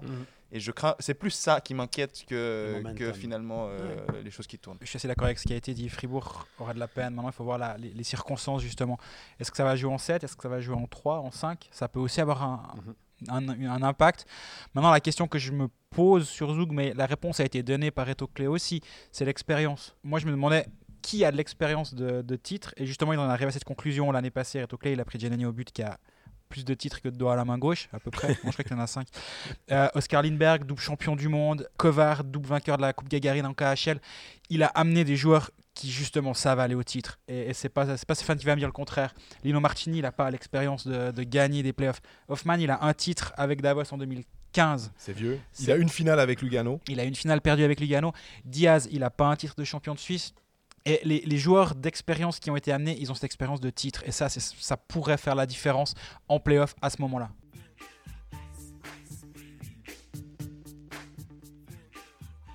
Troisième série qu'on passe sous la loupe de quart de finale, c'est Lausanne contre Davos, le troisième Davos contre le sixième Lausanne. Ça s'est joué à peu de choses, une fin de championnat assez haletante, en tout cas euh, autour de la barre. Et puis, euh, bah, on en avait parlé, on avait fait ce- cet épisode spécial pour parler de- du coup de sac qui avait été fait, Peltonen euh, et Alston limogé. Il y, a la, vente du club en, en- sous-main derrière tout ça qui vient encore s'ajouter. Craig McTavish qui est arrivé. Et puis cette pause maintenant de deux semaines, on se dit s'il y a bien une équipe à qui ça peut potentiellement profiter, bah, c'est forcément à Lausanne parce que ça permet de mettre en place deux, trois idées, pas de tout révolutionner, mais au moins de, de changer des- quelque chose. Stéphane, tu parlais avant du, du mauvais piqué, mauvais box-play de, de Lausanne. Les unités spéciales à Lausanne, c'est mauvais depuis deux ans déjà. Est-ce que tu penses que là, tout d'un coup, le coach, sur ces deux semaines, avec aussi un peu de chance, finalement, Ouais, peut tourner Les quelque unités chose spéciales, je sais pas, comme on l'a dit tout à l'heure, sur une courte période, euh, c'est pas un échantillon représentatif. Voilà, tu peux tout à coup marquer 2 deux, deux, trois buts sur quatre occasions dans un match, puis tes- statistiques sont en hausse, puis voilà. Mais euh, je pense qu'effectivement, Lausanne, cette pause-là peut être salutaire. Ça va permettre de faire quelques ajustements. Je pense qu'on va, on a déjà vu les derniers matchs un style un peu plus agressif, notamment en checking On a moins vu cette espèce de système euh, dit finlandais où on a 5 en patinage arrière au milieu de la glace. Donc on aura une équipe un peu plus agressive, plus entreprenante. Et je pense que sur les deux semaines, on va probablement pouvoir faire de la vidéo et travailler sur ce système de jeu-là. Ça peut être que bénéfique à, Lausanne, mais est-ce qu'on peut transformer une équipe qui a eu de la peine à montrer des émotions, montrer d'un cran dans les gros matchs, euh, qui est en manque cruel de leader, etc., qui a une équipe superbe sur le papier? On ne peut pas parier contre Lausanne. hein. Comme en début de championnat, tout le monde les mettait très haut avec raison. Là, moi, je ne peux pas parier encore contre Lausanne quand je vois l'équipe qu'ils ont. Le bon gardien qu'ils ont. Savais, à Stéphane, les playoffs, on sait que c'est. Voilà. Pas mauvais, mais il y a toujours un petit truc. Mais euh, ce Lausanne-là peut tout à coup euh, montrer des dents. Est-ce que, quelqu'un peut. Est-ce que des leaders peuvent se montrer tout à coup et puis avoir plus d'émotion puis enflammer le truc? Peut-être. Parce que des gars qui ont gagné le titre, là, on en parlait avant, euh, il y en a quand même. tu- tu- Greg, tu parlais Lindbergh, tu, citais des, des joueurs qui ont été bons dans des séries de playoffs, que ce soit en Suisse ou ailleurs. Euh, Grossman a gagné des titres, Kenins a gagné des titres, euh, il y, en- il y en a plusieurs, Vermin a gagné des titres, Berchi, même si c'était jeune à l'époque. Il y avait, on avait l'impression qu'il y avait quand même un peu, euh, c'était construit de telle manière, mais ben, beau sur le papier, puis après, euh, pff, Ouais, alors le Grossman qui a gagné des titres, euh, il n'a pas pris le train depuis Zouk pour euh, Lausanne, en tout cas cette saison. Mais 4-0 pour Davos dans la série contre euh, Lausanne cette saison, dont un mémorable 1-7 à la Vaudoise Mhm. Arena. Pas simple. Après, ce qu'on vient de dire, c'est ce que tu viens de dire, c'est très juste. C'est une nouvelle saison aussi parce qu'il y a Craig McTavish qui a débarqué. C'est une autre équipe, du moins. Ça, c'est ce qu'on imagine être une autre équipe. En même temps, McTavish, il débarque, il va pas non plus pouvoir tout changer en deux semaines. Non. C'est Il ne dit- connaît pas le championnat suisse, les. C'est bon, est-ce qu'il faut tout changer aussi, j'ai envie de dire? Exactement, et on, et on rappelle quand même que Non. après 44 matchs, sauf erreur, Joël Gianazzi sur le plateau de la RTS dit euh, on doit encore un peu. euh, J'ai pas les termes exacts, mais il On dit va encore assimiler le système à Voilà. Après une année et trois quarts. Donc, je me dis que changer un système, c'est pas non plus, ça se fait pas en, en, en C'est des ajustements qu'on peut faire. Exactement. Donc ça va pas tout révolutionner. Après, effectivement, moi j'ai de la peine à dire que Lausanne ne va pas passer cette série contre Davos parce que justement Davos a un peu surperformé durant la saison. Est-ce qu'ils vont pas tomber? Au but Van Pottelberg et Schliemann Est-ce que ça tient en playoff? On n'est pas vraiment sûr de ça. Il y, a- il y a beaucoup beaucoup plus de points d'interrogation à Davos qu'il y en a à Lausanne selon moi.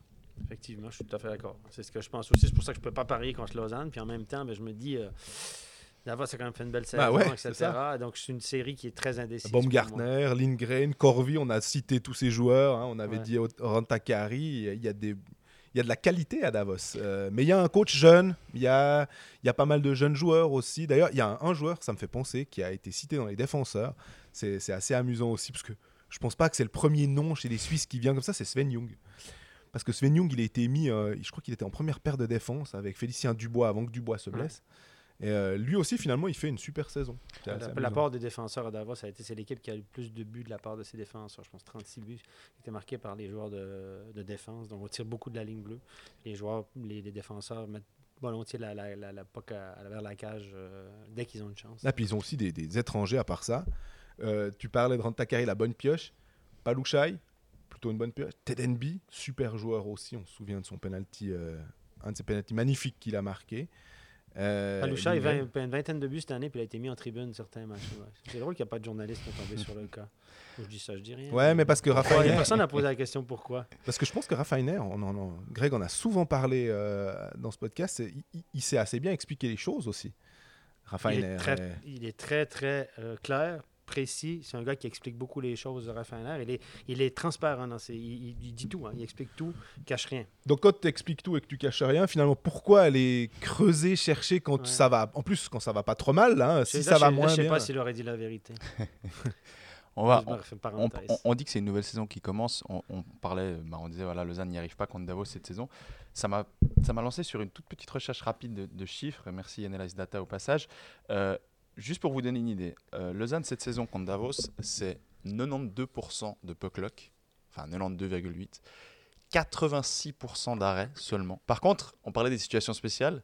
Davos contre Lausanne, ils sont à 31% en jeu de puissance. Bon, il y a un 7-1. Il y a un 7 dans le certes, qui n'a centre, pas aidé. Il y a, il y a un 7 Dans le 1 centre de certes, qui n'a quatre pas matchs. aidé. Donc, mais- si je traduis tes parapos, tu es en train de nous dire que la loi de la moyenne parle pour Lausanne. à, à un moment donné, non, mais à un moment donné, Lausanne n'y a pas, n'y est pas arrivé contre, contre Davos, mais de manière finalement assez, enfin tellement flagrante que c'est difficile finalement de dire parce qu'ils ne sont pas y arrivés, ils vont pas y arriver en playoff. Parce que là, il y a quand même un peu tout qui tournait contre eux, tu as l'impression, contre, contre cette équipe de Davos. Et puis, moi, je vous rejoins complètement sur ce que, tout ce que vous venez de dire, parce que si tu prends poste par poste les deux équipes, tu as envie de dire Lausanne. Je- Si tu prends poste par poste. Après, le problème, c'est qu'il faut que ces postes ils jouent ensemble. Ça fasse une équipe. Et ça, c'est toujours évidemment le même problème. Et ce que disait effectivement Gennady, c'est on doit être une équipe aujourd'hui, euh, ce qu'on a l'habitude plutôt d'entendre en début de saison et pas après 44-45 matchs de championnat. Mais ce, qui est- ce que j'avais trouvé très intéressant euh, dans ce qu'avait dit euh, Gennady sur, euh, sur notre plateau, c'est quand il disait, et il l'a dit d'ailleurs aussi hein, à votre micro quand il est venu chez vous, il disait euh, le système n'est pas défensif, il n'est pas chiant comme on peut l'imaginer, si on le fait tous ensemble. Et ceci, il est tellement important parce que ça souligne qu'en fait, bah, nous on a tous vu hein, qu'il était chiant et défensif, ça veut dire qu'ils n'ont jamais fait en fait tous ensemble. Ou alors trop peu. Ouais, il expliquait qu'en fait, il y en a un, il y en a un S'il y qui en a doit un qui donner l'impulsion. Voilà. Puis s'il y en a Voilà. un qui back-check, on doit tous Mais on a tous vu les matchs de Lausanne cette année, on on n'a pas beaucoup vu une fois l'impulsion puis tout ce qui suit en fait. Et c'est ça aujourd'hui que, que McTavish doit amener, c'est réussir à faire en sorte que s'il y en a un qui va au, au forecheck, il faut que toute l'équipe suive en fait. Et est-ce qu'il est capable d'in- d'instaurer ça en deux semaines? En tout cas, Moi, j'ai pas l'impression que c'est de, la- c'est de la science hyper compliquée. De, quand un va au forecheck, rocket tout le monde- science. Quand Non, on mais dit, hein. ça, ça m'étonne un petit peu ces discours-là. Et je l'entends. Et quand, euh, quand Joël est venu à notre micro nous l'a expliqué, j'entendais complètement et j'étais d'accord avec lui. Effectivement, si, le système n'est pas joué par tout le monde, c'est difficile. Mais partout, c'est difficile si le système n'est pas joué par tout le monde. C'est ça qui m'étonne un peu. Et pourquoi alors là, ça ne marche pas? Donc le problème est autre que juste le système ou juste les individualités. C'est l'équipe qui, a- eu un problème. si tu as des guidelines, des lignes, des, trucs en zone d'attaque, en zone neutre, en zone de défense, quand tu n'as pas la rondelle, quand tu as la rondelle, quand il y a l'époque 50-50, euh, si tout le Trop monde n'a pas la même capacité de réaction, on dit Attends, moi j'ai fait mes devoirs comme il faut, je me souviens pas en zone neutre quand on n'a pas la rondelle, puis là, je fais Ah oui, c'est vrai, trop tard. Donc, quand vous avez beaucoup de guidelines, beaucoup de trucs cadrés partout, même en zone d'attaque, etc., tu, tu laisses peu de liberté aux joueurs. Mais forcément, à un moment donné, euh, tu- les gars, ils sont toujours dans la réflexion. Puis quand tu réfléchis, tu joues pas. Tu n'es pas spontané.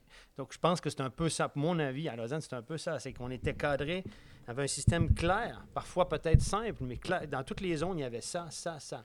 Tu as trois zones avec tu as la rondelle, tu n'as pas la rondelle, euh, etc. Donc, ça devient.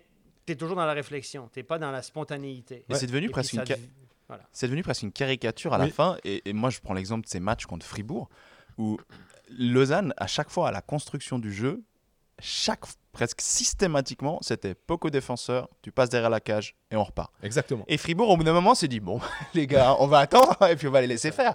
Et puis bah, ils, ils les ont laissés faire, ils ont bloqué euh, l'entrée en zone, ils ont bloqué euh, devant le net, et puis Lausanne n'y arrivait pas, en fait. Et t'as l'impression que c'était, bah, trust the system, on n'y arrive pas, on recommence, toujours pareil. Puis au bout d'un moment, en fait, il y avait une incapacité d'a- d'adaptation ou de se modifier à l'adversaire, ça devenait presque une caricature. Et puis bah, l'adversaire, ayant compris ça, se disait bon, bah, les gars, on, on va juste contrer, et puis voilà. Greg, c'est déjà quoi le, le- le truc de la folie? C'est faire toujours la même chose et espérer un résultat différent. Hein, On est un petit peu là-dedans dans ce que dit Brian. hein. C'est exactement ça. J'a- j'a- J'allais le dire, j'ai vu que tu savais que je pensais à ça, ça devient flippant. mais mais c'est un peu ça, effectivement. Et tu as raison, Brian. Ces matchs contre Fribourg, c'est presque le plus révélateur. Parce qu'ils n'ont jamais été capables de sortir du système de- de- ou, ou d'adapter. Parce que le système, c'est un mot générique. Il y a, il y a plusieurs façons, il y a, il y a plusieurs itérations d'un système. C'est pas juste faire toujours la même chose. Tu as moyen de t'adapter. Le coach est aussi là pour faire des ajustements, pour changer les match-up ou pas, justement. Est-ce qu'il est, est-ce, est-ce que à l'époque, Il y, a la, notion entraîneur, la notion de coach aussi. hein. Voilà, et je dis coach. Moi, je pense que Peltonen est un excellent entraîneur. L'équipe qu'il avait en place, je pense qu'il y a beaucoup de détails, il tra- travaille sur beaucoup de détails, et je pense qu'il a d'énormes qualités. Au niveau du coaching, Est-ce que le in-game coaching, il était faut, faut vraiment demander bon aux joueurs. Nous, Ça, on voit pas la ça de réponse. l'extérieur, et puis c'est vrai qu'il faut regarder un match très attentivement pour voir euh, les match-ups, qui, quoi, comment, qu'est-ce qu'il dit à ses joueurs, qu'est-ce qu'il dit dans le vestiaire, est-ce qu'on ajuste si on change un petit truc, on fait de la vie. Est-ce qu'entre le premier et le deuxième tiers, on fait vite trois clips vidéo pour montrer, regarde, il joue comme ça, on doit, on doit changer ça. Est-ce que ça se fait? Je- Ça, j'ai pas l'info. Euh, j'ai des infos, mais pas si précises que ça. Et euh, est-ce que le into the game coaching, les ajustements durant le match, est-ce qu'ils sont, comment ils sont, ça, je sais pas si Peltonen a ces qualités-là. Est-ce staff avait ces qualités-là? C'est de l'extérieur, ça avait l'air que pas tellement. Mais de l'extérieur, McTavish, pour dire, pour avoir un des entraînements, vous me direz, l'échantillon est, faible, hein, mais ça patine. J'avais l'impression qu'alors euh, là, il fallait un peu euh, remettre la machine et que le dernier match contre euh, Berne, que j'ai j'ai regardé en, pour voir la différence avec un des matchs qui perdent contre Bienne, mais on aurait pu prendre le match contre Fribourg, comme tu disais, Brian, avec le départ en zone défensive derrière la cage que là, tout d'un coup, il y avait un fort-checking qui était juste un tout petit peu plus agressif, puis qui était un peu pensé différemment. Toi, tu dis souvent, le, même le back-check, en- en étant un peu patinage arrière, en étant un- pas trop agressif, en étant un peu plus passif. Là, tout d'un coup, ça allait un peu plus essayer de pincher. Ça, on provoque quelque chose, peut-être qu'on va se faire battre, mais au moins, on a essayé de mettre un peu de pression sur euh, la défense, euh, la construction adverse. quand même faire une parenthèse aussi sur Peltonen, c'était pas un joueur, c'est pas un entraîneur que les gars détestaient. hein. Il était très apprécié, non. les gars l'aimaient bien, etc. Puis c'est un bon gars, hein. c'est vraiment une bonne personne. C'est pas un gars qui crie, c'est pas le gars qui se fâche, etc. Puis des fois, être trop bon gars. là. Good cop, bad cop. Ben, en NHL, tu peux faire ça parce qu'il y a tellement de concurrence que tu pas besoin d'engueuler les gars. Puis le gars, tu fais juste dire, toi, tu joues pas, puis tu as compris. Hein. Euh, tu, tu peux être. euh, mais peut-être peut des fois, il- tu dois être un peu, euh, comme entraîneur, un peu chien, comme on dit. Un peu. Les, les joueurs, les joueurs doivent te craindre un petit peu. Quand, quand tu es à l'entraînement, ils te regardent, puis Tu sais, Max Orley, c'est le genre de gars qui, quand il se fâche, tu dis, oh, ok, bon. hop, hop, McTavish, hop, tu penses que c'est un, c'est un C'est coach, gars qui a un coaché entraîneur NHL, qui a jamais eu vraiment à faire ça. NHL, les gars, les, entra- les entraîneurs-chefs, qui donnent même plus d'entraînement à NHL. Ils s'entraînent tellement peu. Ça fait un moment qu'il a C'est juste des ajustements de coaching. Euh, en fait, un, un- un entraîneur de NHL, c'est un chef d'orchestre. Il faut juste qu'il mette les bonnes partitions au bon moment, puis c'est, juste la gestion de star, de, la gestion de match. C'est pas des entraîneurs en NHL. Ici, tu as la notion entraîneur. Il y a beaucoup d'entraînements, il y a moins de matchs. Tu dois être un bon entraîneur et un bon coach. En NHL, un bon coach, les gars, ils donnent plus d'entraînement. À ce niveau-là, ils s'entraînent plus, les gars d'NHL. Il y a des assistants, puis il y a des skills coachs qui font des détails, mais la notion d'entraîneur à NHL n'existe pratiquement pas. Mais ça veut dire que euh, là, McTavish qui a coaché, alors on, on- on l'a- on l'avait relevé, hein, il, a gagné, il a gagné fou, la Coupe Spengler avec le Team Canada, il a fait 8 matchs avec euh, semaine. Voilà. Mais- Donc, est-ce qu'à Lausanne, justement, alors un chef d'orchestre, puisqu'on a beaucoup parlé de talent, maintenant, est-ce que le talent en playoff est une euh, véritable qualité alors qu'il ne faut pas être un peu plus, justement, euh, Le grit. voilà, exactement. Est-ce que Lausanne aura assez de grit? Aller, aller, aller gratter des pucks, aller, aller chercher, aller se faire mal, aller devant le goal, là où les goals moches se marquent, plutôt que d'essayer de faire des Mais jeux en ce sens-là, moi, je je- jeter un petit pavé dans la mare. Est-ce que cette équipe, elle a pas plus été construite pour un entraîneur comme McTavish que pour un entraîneur comme Peltonen? C'est une, Peut-être. c'est une bonne question. Quand Le- tu le- prends les individualités, leurs caractéristiques, leur, leur attitude aussi, leurs, leurs origines, leur, euh, leur, finalement leur amour du hockey, je mets les étrangers à part évidemment. Tu prends, un, je sais pas, mais un Joris, un Allemand, un Moy. un- Est-ce que ces, ces gars-là sont plus des joueurs pour un entraîneur comme McTavish, comme on parlait de Max Orley, de faire entre guillemets, à aspiration québécoise, nord-américaine, canadienne, ce que tu veux, ou pour un entraîneur comme Peltonen Alors, est-ce que. C'est une, une très très bonne question. Est-ce que les entraîneurs, moi je pose une autre question, est-ce qu'un entraîneur doit pas juste adapter son système Ouais, mais dès le moment où tu donnes un long contrat à ton entraîneur, que ça. tu, que tu veux en faire ton, ton, ton entraîneur phare pour le- a- les 3-4 prochaines années, ce qui est censé être le cas de. Peltonen. Qu'un un- entraîneur, quand tu engages un entraîneur, tu l'engages pour ses capacités d'adaptation aussi. Je pense Aussi, qu'un bien entraîneur sûr. ne peut pas arriver en disant Moi, j'ai un système de jeu, c'est celui-là, à la vie, à la mort. Si vous m'engagez, je veux jouer de la même façon toute ma vie. Je pense que l'entraîneur doit adapter son système ou ses demandes à- aux qualités de joueur qu'il a. Moi, je poserais une autre question. On pose plein de questions dans ce micro, c'est super. On veut des réponses. des on questions veut des réponse. réponses. Écrivez-nous, écrivez-nous. Non, euh, est-ce que les joueurs, les individualités bernoises sont vraiment faites pour un entraîneur comme Gary Allonen à la base, hein, qui, était, qui a été certes licencié, mais il a, qui a gagné des titres avec Tristan Chervet, avec Arcobello, avec des joueurs aussi d'inspiration nord-américaine, Mhm. avec Andrew Ebbett. Est-ce que finalement, c'est pas aussi à l'entraîneur, et ça, rejoint ce que tu viens de dire, c'est pas simplement la, provenance et l'aspiration des joueurs, c'est aussi un mix qui doit se faire et un, et un mix que le coach doit être capable de réaliser. Et finalement, bah, c'est peut-être aussi un constat d'échec pour Ville Pelton. S'il a pu travailler comme il l'a souhaité depuis le jour 1 de la saison, et ça, on a le droit de se poser la question, j'ai pas la réponse, encore une question de plus. Ouais, mais en général, quand tu te poses des questions, c'est que tu. Non, je, sais, je, je pose la question. Ah moi, je- il n'y a pas de certitude de toute façon dans ce monde-là. hein. Quand on gère des humains, euh, les résultats de hockey, on interprète des résultats. et C'est très difficile d'avoir des certitudes. Et quand tu as beaucoup de sons de cloche dans un vestiaire, et pas seulement celui de l'entraîneur et de son staff, mais de Mhm. sons de cloche différents, Mhm. de conseillers, de gens externes, Svoboda qui vient par là, de, de beaucoup de gens qui viennent et qui gravitent autour du club et qui viennent dans le vestiaire et qui viennent briser l'harmonie d'un vestiaire, briser, modifier ou qui viennent mettre leur grain de sel dans, dans, dans le vestiaire je pense que c'est pas bon pour un coach non plus. Est-ce que Peltonen en a souffert? J'ai pas la réponse à cette question. Par contre, je me la pose vraiment.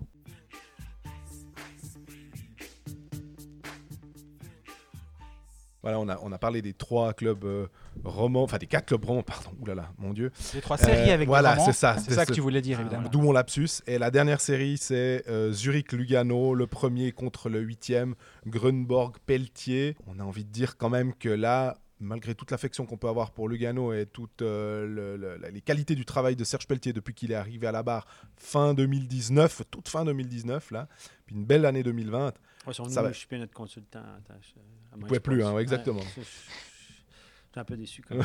ça va Ouais. être dur de jouer contre euh, ce Zurich de Grunborg, j'ai l'impression. Aucune chance pour moi. je vois c'est c'est la série la plus déséquilibrée. Euh, même si Lugano a eu du succès contre Zurich en saison régulière, je- ce Zurich-là est pour moi très impressionnant. Un volume de jeu, quatre lignes, euh, des défenseurs, des bons gardiens. On, a, toujours un- une profondeur aussi de banc. Euh, Pour moi, Zurich est favori. C'est nettement la meilleure équipe que j'ai vue cette année Donc du championnat, sur hein. l'ensemble du championnat.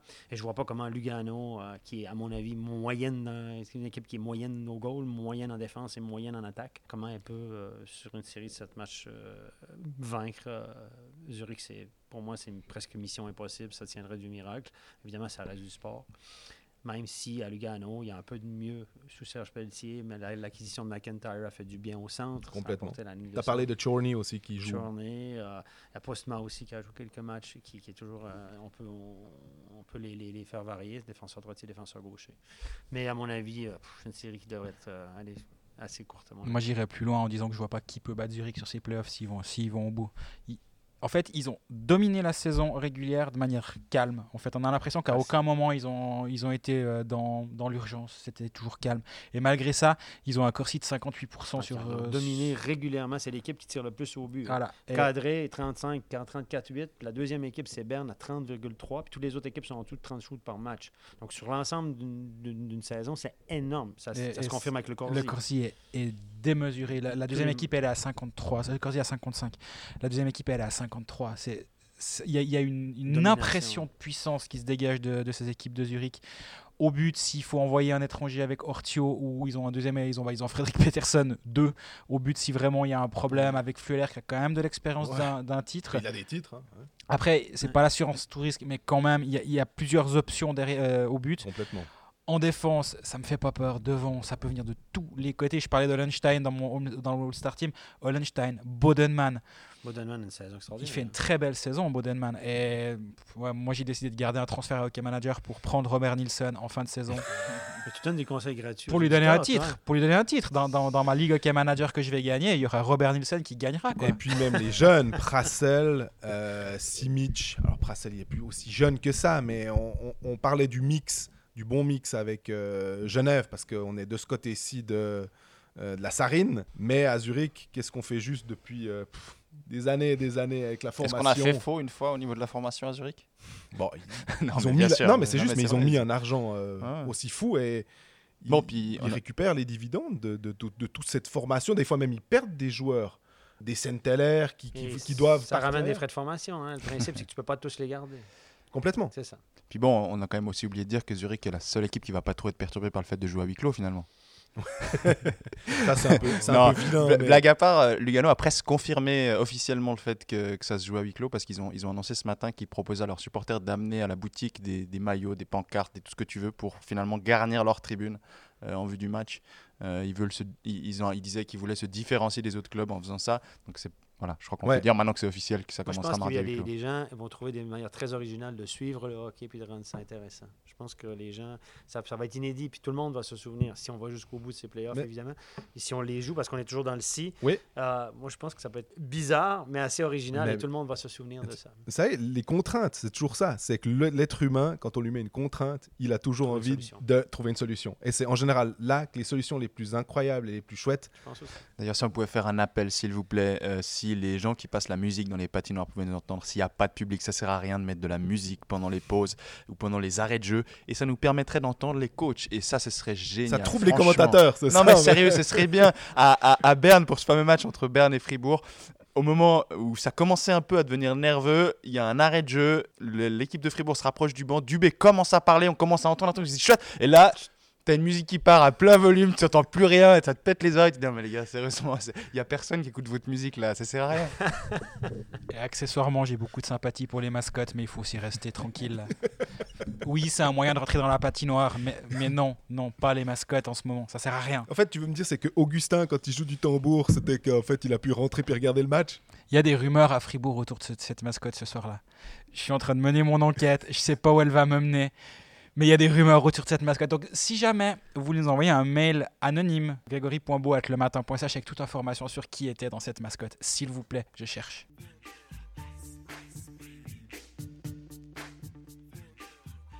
Bon, on arrive au bout de cet épisode en espérant qu'on n'ait pas fait des théories dans le vide. En même temps, c'est même. pas trop grave, on aime bien faire ça.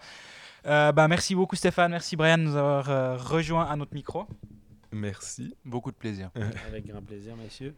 Et nous, on se retrouve euh, bah, durant les playoffs, comme admettons que ça ait lieu, etc. Bon, bref.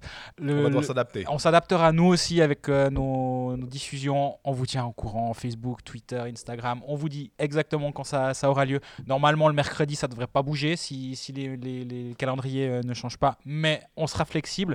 En tout cas, on sera présent pour euh, faire vivre ces playoffs un peu particuliers. Moi, je me réjouis beaucoup malgré tout. Quatre romans en playoffs, un roman en demi-finale. On peut le dire. Bah, D'ici là, toutes vos questions, Facebook, Instagram, Twitter, etc. On est là pour vous y répondre, du moins essayer. Et puis bah, d'ici là, profitez bien de ces quelques jours avant que ça commence sérieusement. Et soignez-vous bien aussi, il faut, ou protégez-vous.